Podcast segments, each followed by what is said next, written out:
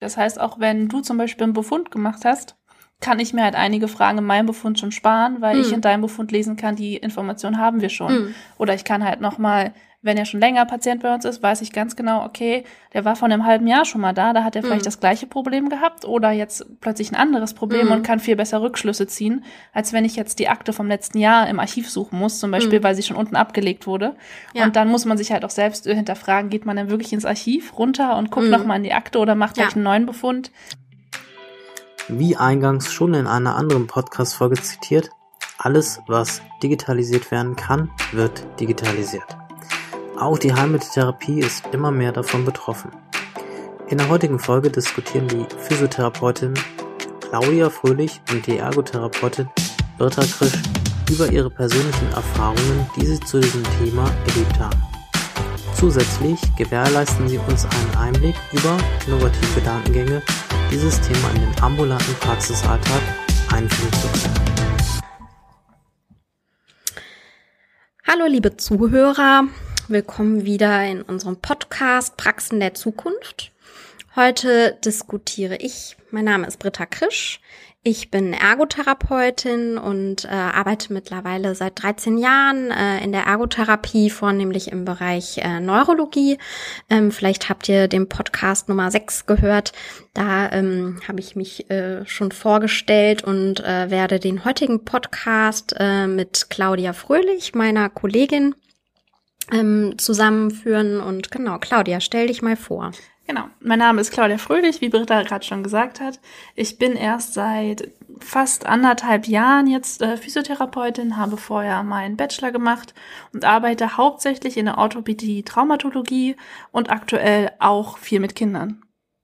Ja, danke Claudia. Ähm, wir besprechen heute das Thema Digitalisierung in der Heilmitteltherapie also in der Physiotherapie, Ergotherapie und Logopädie. Ähm, ich bin ja ein bisschen älter als Claudia, also werde jetzt nicht sagen wie alt, aber ein bisschen älter als Claudia. Und tatsächlich ist der Bereich der Digitalisierung äh, in meinem Beruf recht spät erst aufgetaucht.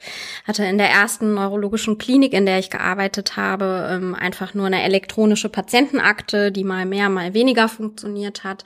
Habe dann sogar später irgendwann mal nur mit Papier gearbeitet und äh, bin ähm, zu Terraphysia gewechselt und war ganz übermannt von dem äh, ganzen, äh, was ich mir dann neu aneignen musste, äh, mit den ganzen Apps, mit denen wir arbeiten und äh, mit unserer Tele ähm, mit unserer elektronischen Patientenakte dem Termin hält. Ähm, richtig. Ja, wie ist das bei dir, Claudia? Ähm, ja, ich bin bei Theraphysia quasi ist mein erster Arbeitgeber. Das heißt, ich bin halt auch gleich reingesprungen und kenne die Papierakten nur noch zu gut aus den Praktika, aus den ganzen Krankenhäusern, in denen wir waren, wo noch alles per Hand gekürzelt wurde und niemand immer wusste, wo diese ominösen Akten dann überhaupt sind, die man mhm. gerade braucht. ne? ähm, aber sonst bin ich gleich reingestartet äh, ins Berufsleben mit voller Digitalisierung. Das heißt, ich habe es auch gar nicht anders großartig erlebt. In den Praktika ein bisschen, aber da ist man ja immer noch in einem anderen Status, als wenn man selbst damit arbeiten muss. Mhm. Deswegen ja. ähm, hatte ich da bisher auch noch keine großartigen Probleme. Okay.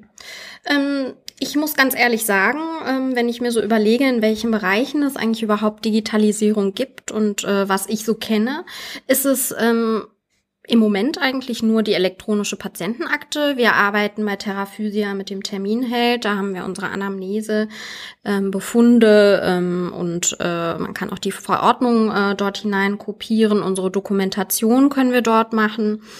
Ähm, genau, und äh, ich kenne die Heilmittelverordnung, die man über Systeme einspeichern kann und elektronisch an die Krankenkasse ähm, eben äh, zur Weiterverarbeitung schicken kann. Ähm, das sind, glaube ich, so die einzigen Sachen, die ich bisher im Bereich der Praxis an äh, digitalen äh, Möglichkeiten und äh, der digitalen Verarbeitung kenne.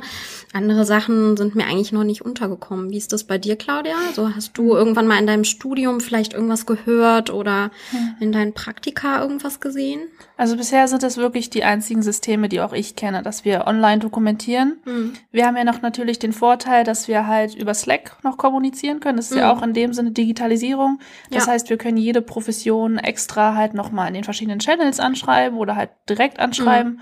und haben so nochmal ein Tool, um uns auszutauschen, neben den ganzen anderen privaten Tools, die wir sonst nutzen. Mhm. Aber ansonsten habe ich auch viel erlebt, dass dann hauptsächlich mit Papier gearbeitet wird, ne? Also sehr mm. dicke Akten in sehr dicken Aktenschränken. Mm. Und ähm, mm. ab und zu gab's mal, weiß ich nicht, T-Org gibt's ja so verschiedene Systeme, was halt online basiert manchmal auch ist, aber nichts weiter mitbekommen. Auch in den Praktika war es relativ neu, die Digitalisierung noch. Ja, mm.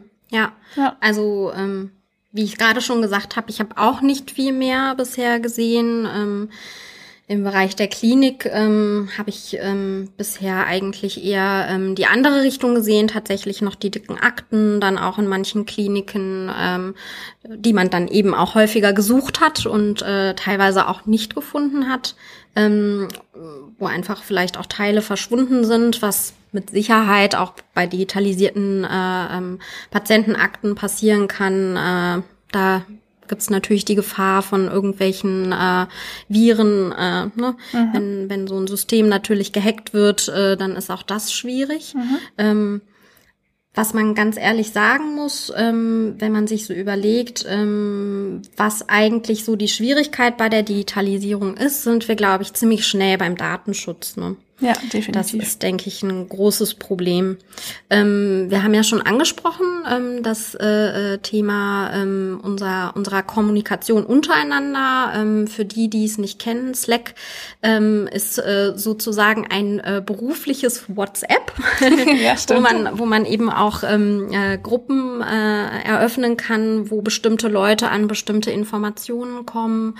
Ähm, der Terminheld, mit dem wir arbeiten, das ist eben eben unsere elektronische Patientenakte, wo ähm, tatsächlich äh, gewisse Daten auch gespeichert sind, ähm, die den Patienten betreffen, wie zum Beispiel die Dokumentation und die Befunde, die ja schon auch ins Detail gehen. Und äh, starke mit dem wir arbeiten und äh, wo wir unsere Befunde, äh, unsere Befunde, unsere Heilmittelverordnungen speichern und äh, die Termine verknüpfen. Ähm, das ist natürlich auch was, was äh, auf unseren äh, Laptops ähm, in der Praxis dann auch installiert ist. Und äh, genau, wo sich äh, unsere Firma doch sehr auch mit dem Thema Datenschutz und äh, wie man das eigentlich macht, auseinandersetzen muss, um da auch korrekt zu arbeiten. Genau. Und in der Physiotherapie haben wir halt anstelle der Laptops meist, äh, weil wir ein bisschen mobiler unterwegs sind, wir sind ja nicht fest in einem Raum, die ähm, Tablets, da ist es auch installiert, mhm. alle Programme ähm, aber Datenschutz ist da halt genau das gleiche Thema. Wir können, müssen halt die Tablets halt auch so verwahren, dass sie nicht jeder einsehen kann, ne? dass hm. nicht jeder an die Daten ja. kommt. Ja. Und ähm, dafür haben wir ja unsere nette Datenschutzbeauftragte, die sich da um alle Verträge kümmert, dass die Daten halt auch sicher sind und nicht ja. die Patientendaten ähm, anderweitig ausgelesen werden können. Mhm. Vor allen Dingen genau. sind ja sensible Daten, die wir da benutzen. Ja, absolut, ne? Richtig. Ähm ja, also wie wir gerade schon gesagt haben, recht viel ähm, gibt es da zumindest unseres Wissens nicht auf dem Markt. Ähm, ihr ähm, könnt uns gerne nochmal äh, in den Kommentaren vielleicht äh, eure Erfahrungen berichten. Ähm, schreibt da ruhig mal rein, was ihr noch so kennt. Mhm. Ähm, wir sind da natürlich auch sehr neugierig, ähm, was es da noch so auf dem Markt gibt.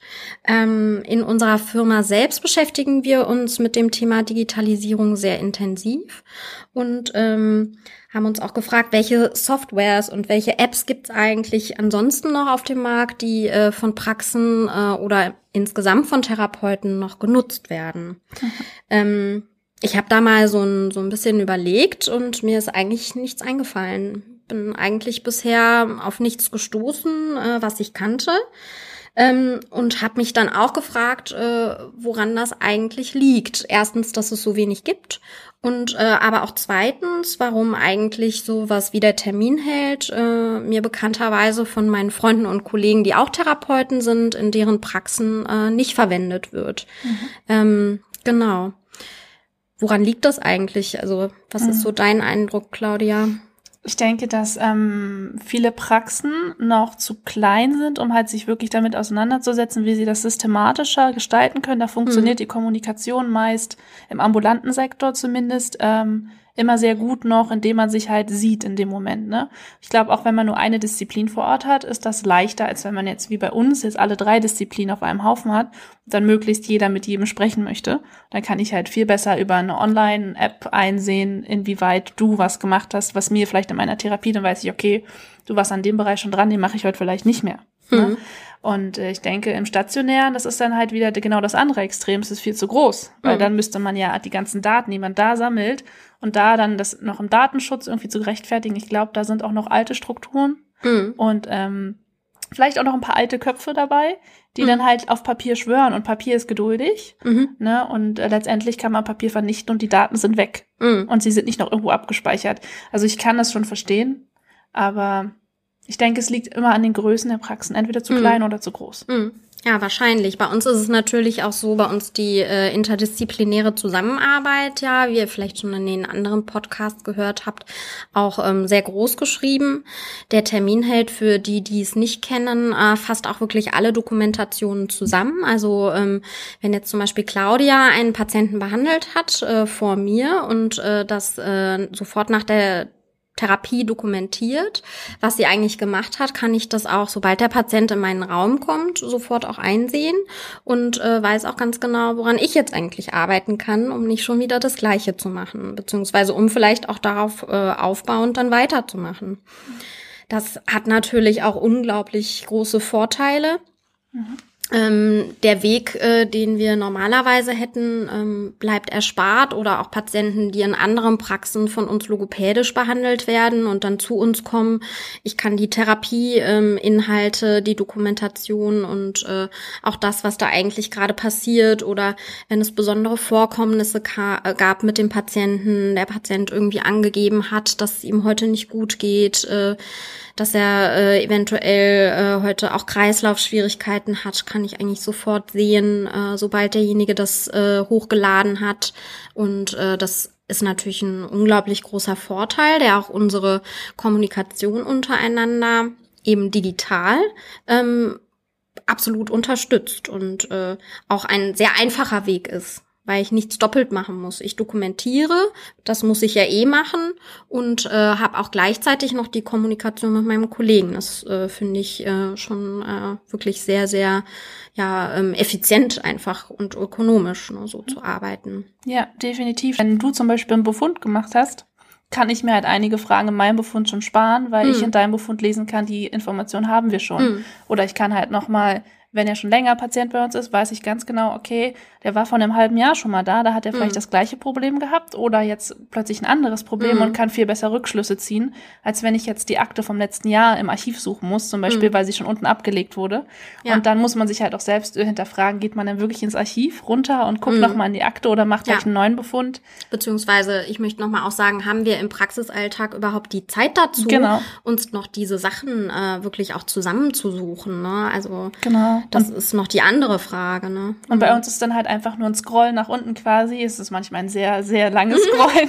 Aber man kann halt wirklich nach unten scrollen und kann gucken, okay, am Anfang war er deswegen da und jetzt kommen die Probleme wieder. Dann kann man halt noch ein ganz anderes Bewusstsein denken, glaube ich, auch was chronisch angeht. Wenn der Patient mhm. immer wieder in der gleichen Praxis ist und man sieht, das ist ein wiederkehrendes Problem, das immer in den gleichen Intervallen wiederkommt, hat man, glaube ich, ein ganz anderes Bewusstsein auch für den mhm. Patienten letztendlich, mhm. als ähm, wenn man das halt so viele Gesichter, wie wir tagtäglich und in der Woche sehen, ne, dann braucht man einfach auch so ein so ein Knotenpunkt, wo man alle Informationen sammeln kann. Mhm. Und dann denke ich, sind so eine Akten, sind meist gut geführt, ne? aber trotzdem so eine Akten was anderes, als wenn ich das alles auf einem Haufen habe und mir das angucken kann. Ja, absolut. Das sehe ich auch als sehr, sehr großen Vorteil und äh, habe auch ähm, in der Arbeit jetzt damit äh, bemerkt, dass auch ich ähm, einfach gar nicht so viele Fragen stellen muss. Die ganze Anamnese, wenn du den aufgenommen hast, äh, dann äh, muss ich eigentlich die Fragen zur Anamnese nicht mehr stellen. Das reicht, wenn äh, ich vielleicht noch mal eine Nachfrage stelle, weil mich das betrifft, weil äh, das vielleicht ein Thema ist, was mich interessiert. Aber ich muss nicht noch mal die komplette Krankengeschichte mit ihm durchgehen, was eigentlich passiert ist. Und äh, auch das ist einfach eine riesengroße Zeitersparnis. Das macht er nur einmal in der Physiotherapie und danach muss er das bei mir schon nicht mehr machen. Und mhm. ich kann mich wirklich auf das Wesentliche im Befund konzentrieren. Mhm. Ja. Definitiv. Auf der anderen Seite auch manchmal sehr irritierend für die Patienten, dass wir schon mehr wissen, obwohl sie es uns auch gar nicht erzählt haben. Ja, ne? Dann sage ich, ach, ich habe gelesen, ja. ganz oft einen Satz das. Und dann mhm. sind die doch erstmal irritiert. Woher weiß ich das? Habe ich die, ja. ne? Wir haben, sprechen schon untereinander, aber ich sage ja direkt, ich habe mhm. gelesen mhm. folgendes. Wie geht's ja. Ihnen denn damit? Und ich glaube, das ist erstmal so ein irritierender Faktor, weil jeder mal kurz mhm. innehält, so, die weiß mehr über mich, als ich ihr wirklich erzählt habe, mhm. ihr Preis gegeben habe als Person. Ich glaube, das ist auch echt ein wesentlicher Faktor, den ja. man fast schon wieder in die Kontrarichtung schieben könnte. Könnte man, wobei mir das auch passiert ist und die Patienten das eher als positiv wahrgenommen haben. Ja, das stimmt auch. Ach, Sie unterhalten sich miteinander. Ach, Sie können das auch lesen. Ja, das ist ja toll. Ja. Ich habe in einer Klinik gearbeitet, in der alle Akten, auch die Akten der Ärzte, die äh, ja die Diagnose und Anamnese erstellen, äh, komplett äh, auf Papier geführt wurden und wir hatten keine Einsicht in die Akten. Also ich hätte auf Stationen gehen müssen und hätte mir das alles durchlesen müssen. Und äh, die Patienten kamen wirklich im Halbstundentakt zu mir und ähm, es war eine geriatrische Reha unter anderem und ich musste dort eben dann sofort äh, eine Anamnese machen, äh, so eine kleine geriatrische ähm, Assessment-Reihe. Und äh, die Patienten waren wirklich böse. Die sagten, ähm, ich habe ihnen vor äh, einer halben Stunde habe ich ihnen das hm. doch schon erzählt. Und dann habe ich dem Patienten versucht zu erklären, sie haben das nicht mir ähm, erklärt, äh, sondern dem Arzt. Und es tut mir leid, äh, bei uns gibt es eben die elektronische Patientenakte noch nicht, so wie mhm. Sie es vielleicht aus dem Vorkrankenhaus kennen. Ich würde Sie bitten, mir die wichtigsten Dinge doch noch einmal zu erzählen, dass auch ich einen Eindruck habe und Ihnen helfen kann. Ähm, und äh, da habe ich, bin ich doch mehr auf Unverständnis gestoßen, als äh, dadurch, dass ich vielleicht irgendwas wusste, ähm, wovon der Patient dachte, ähm, dass es äh, vielleicht ja ähm, seltsam ist, dass ich das weiß oder dass es ihm nicht recht ist, dass ich äh, das weiß. Das hatte ich eigentlich auch bisher noch nicht, dass es dem Patienten nicht recht war, ja. weil es ja ähm, eigentlich in den Informationen, die wir da reinschreiben, auch nur um deren Krankheitsbild geht und nicht um äh, was hat er gestern gegessen und ja, äh, hat er gerade Stress mit seiner Frau, ja. äh, ne? ja. weil er nicht abgewaschen hat oder so. Das äh, steht da auch einfach nicht drin. Also das sind ja wirklich äh, wichtige Dinge, die wir alle wissen sollten, wenn wir interdisziplinäre Patienten wegen dem gleichen Krankheitsbild äh, behandeln. Ja, es gibt auch definitiv, es macht die Sache halt auch im Vertretungswahl viel leichter. Ne? Also wenn man jetzt über, äh, über äh, überlegt, dass ich, wenn ich zum Beispiel mal ausfalle durch Krankheit, kann mein Kollege halt direkt sehen, was habe ich gemacht. Und wenn es auch ein Stammpatient von mir ist, den ich jetzt nur ich behandelt habe, kann er trotzdem vertreten werden. Und man steht nicht wieder vor dem Patienten und muss sich die ganze Zeit fragen, was hat er eigentlich, was muss ich mit dem machen und muss nochmal diese ganze Reihe abgehen. Mhm. Also ich denke halt, dass es vielleicht ein komischer Moment ist am Anfang, aber ich, mhm. ich halte es auch als sehr positiv, mhm. einfach das zusammen in einer Akte. Ja.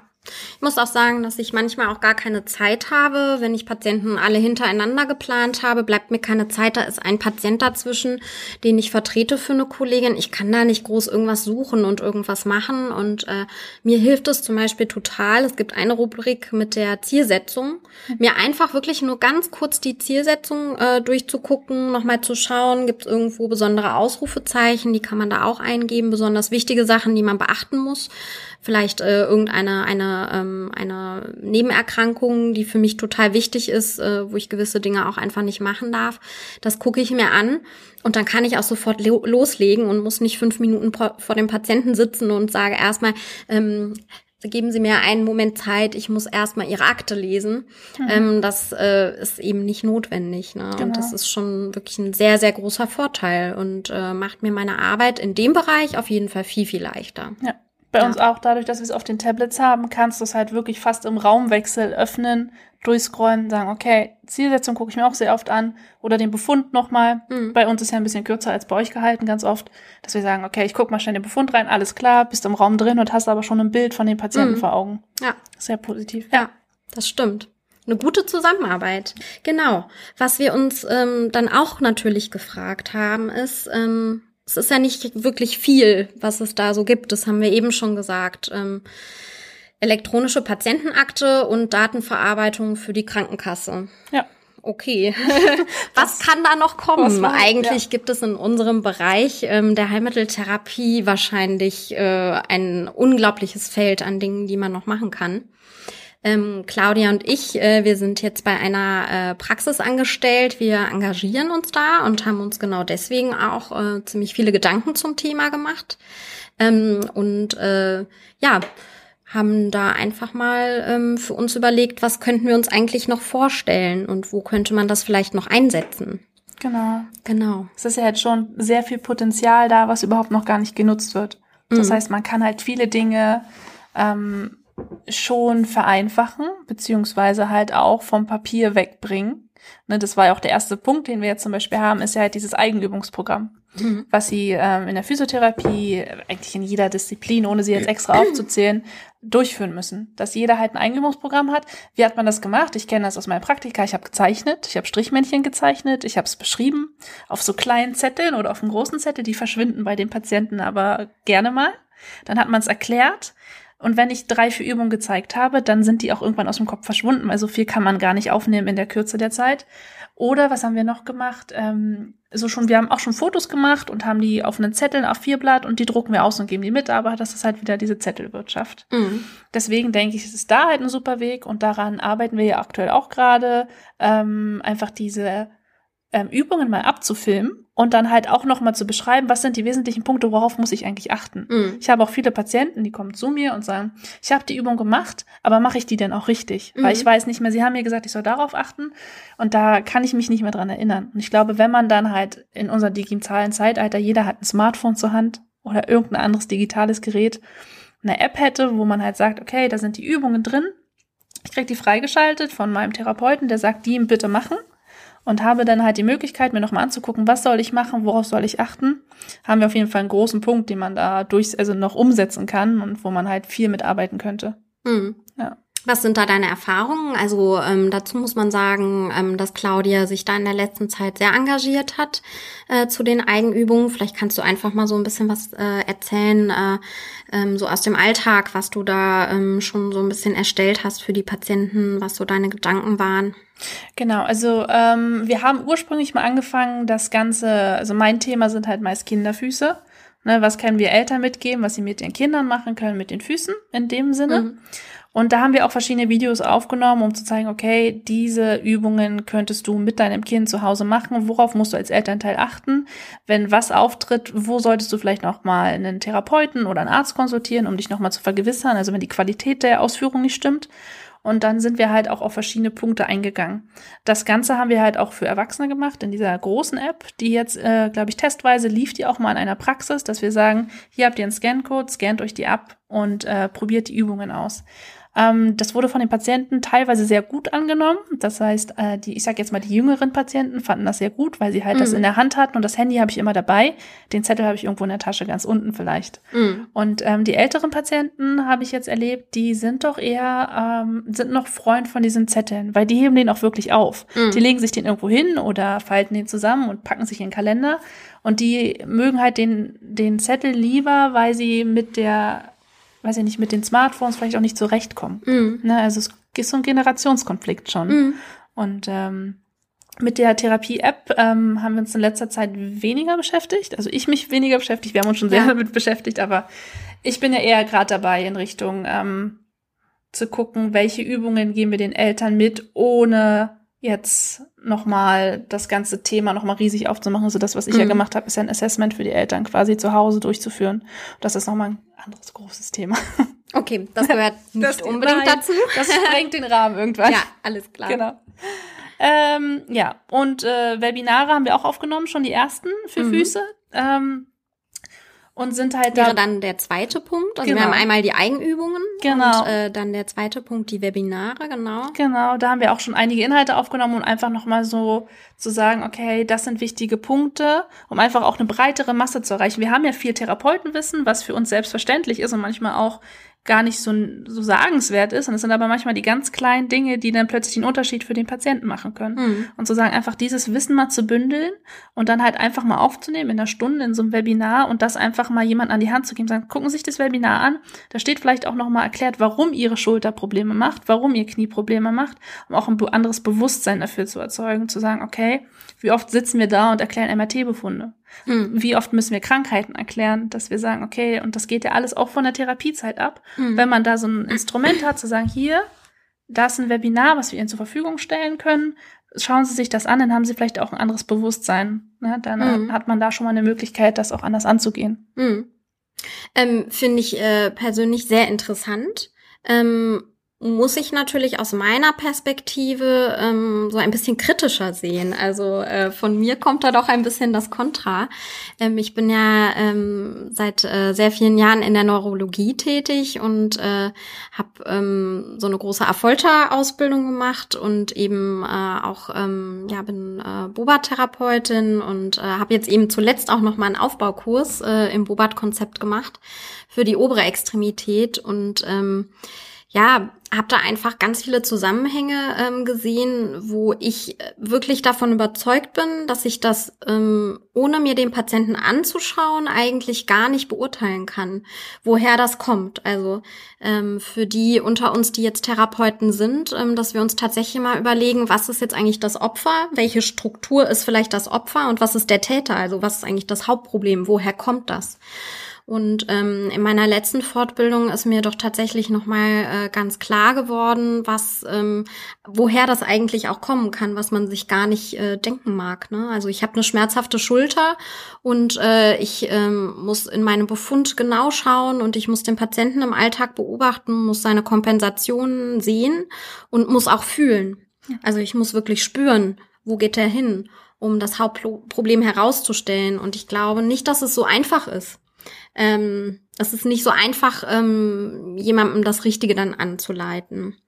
Und vielleicht auch eine Übung zu geben, wo er nicht diese Kompensation zeigt, die ihn eigentlich dahin gebracht hat. Also wir nehmen jetzt mal ein einfaches Impingement, ähm, was äh, eventuell durch eine Instabilität im Rumpf kommen kann. Mhm. Und äh, was äh, tatsächlich auch ähm, dadurch ähm, behoben werden kann. Das ist natürlich kein Thema, also es zeigt sich an der Schulter. Das eigentliche Problem ist aber im Rumpf. Und äh, vielleicht äh, ist es äh, noch ein viel tieferes Problem, was eigentlich am Fuß liegt und ne, was ich nur in meiner Therapie herausfinden kann. Und ich äh, gebe dem Patienten eine Information äh, über seine Schulter und eigentlich auch schon eine Information über ähm, das, was jetzt zu dem Mechanismus geführt hat und äh, liege da vielleicht gar nicht richtig. Also das heißt, ich behandle in dem Moment symptomatisch, aber behandle nicht die Ursache für das Ganze. Mm, deshalb denke ich, also ergänzend ist das gut, mhm. ähm, wenn ich jetzt für mich herausgestellt habe, dass es da vielleicht wirklich ein Problem gibt, ähm, was äh, sich genau so zeigt und äh, ein bestimmtes Webinar dafür habe, ähm, dann kann ich dem Patienten das zukommen lassen. Aber schwierig, ohne ihn jemals gesehen zu haben und angefasst zu haben. Mhm. Wie also, siehst du das, Claudia? Also ich mag diesen ganzheitlichen Ansatz, mag ich sehr gern. Also ich mhm. äh, mache das auch sehr gern, wenn ich weiß, okay, die Person hat Schmerzen im unteren Rücken und ich gucke mir halt die ganze Kette nach unten an und die ganze Kette nach oben an. Was ist ja entweder ein Aufsteigen oder das Absteigen des Problems. Ne? Es kann ja halt sein, entweder ist es eine Bandscheibe, aber diese Bandscheibe hat man ja durch irgendeine Kompensation, die man ne, im Körper. Letztendlich mhm. kommt es irgendwo her. Ähm, ich denke aber, und das ist, glaube ich, die Schere zwischen dem Neurobereich und dem Orthotraumabereich, dass wir viele Patienten haben mit ähnlicher Symptomatik, ohne ihnen jetzt die Individualität absprechen zu wollen, wo man halt so ein Programm vorschalten kann vor die Therapie. Zu sagen, okay, Sie haben einen bestimmten Symptomkomplex, den muss man natürlich standardisiert gut abfragen können, um halt einige Red Flags abzufragen und Yellow Flags abzufragen. Zu sagen, okay, klicken Sie sich doch mal bitte durch diesen Fragebogen durch, sage ich jetzt mal. Ne? Mhm. Kannst du einmal kurz erklären für unsere Zuhörer, was eine Red Flag und eine Yellow Flag ist? also eine Red Flag ist halt einfach komplette Kontra, die, also Kontra, dass ich kontraindiziert nicht handeln darf. Ne? Mhm. Das heißt so komplett, weiß ich nicht, bestimmte Dinge nicht machen darf, wenn ich jetzt so weiß, okay, der hat eine Sternotomie, ganz mhm. frisch, dürfte ich die Arme nicht noch über. Also das heißt, du würdest vor dem Webinar schon bei dem Patienten abfragen, genau. äh, was er eigentlich genau. mitbringt. Ich würde würd jetzt nicht sagen, dass ein Patient kommt und sagt, er hat Schulterprobleme, er kriegt jetzt das Programm, sondern ich genau. würde davor schon was vorschalten wollen, zu sagen, okay, mhm. folgendes, äh, klicken sich mal durch ein paar Fragen durch, ne, mhm. dass du überhaupt erstmal so ein Bild generieren kannst von dem Patienten. Jetzt ist natürlich durch ein Computer generiertes Bild, mhm. ist noch nicht sehr individuell, aber dass du halt spezifischer darauf eingehen kannst. Dann würde ich halt sagen, probieren Sie mal folgende Übungen mit folgendem Webinar aus. Und wenn das ähm, nicht funktioniert, kommen Sie in die Therapie. Aber ich glaube, dass man halt so viele Patienten abfangen kann, die halt einfach durch eine Aktivität quasi eine Verbesserung spüren würden, die jetzt nicht zwangsweise so ähm, Akutpatienten sind, die wir in der Praxis behandeln müssen. Ganz viele müssen halt wirklich nur in Bewegung kommen und dadurch wird's besser. Mhm. Und ich denke, da kann man halt einiges auch an abfangen, was ähm, wir haben ja einen Fachkräftemangel, wir haben Therapeutenmangel, ne, dass man sagt, okay, da kann man vielleicht einige Patienten schon mal eine Eigenaktivität bringen.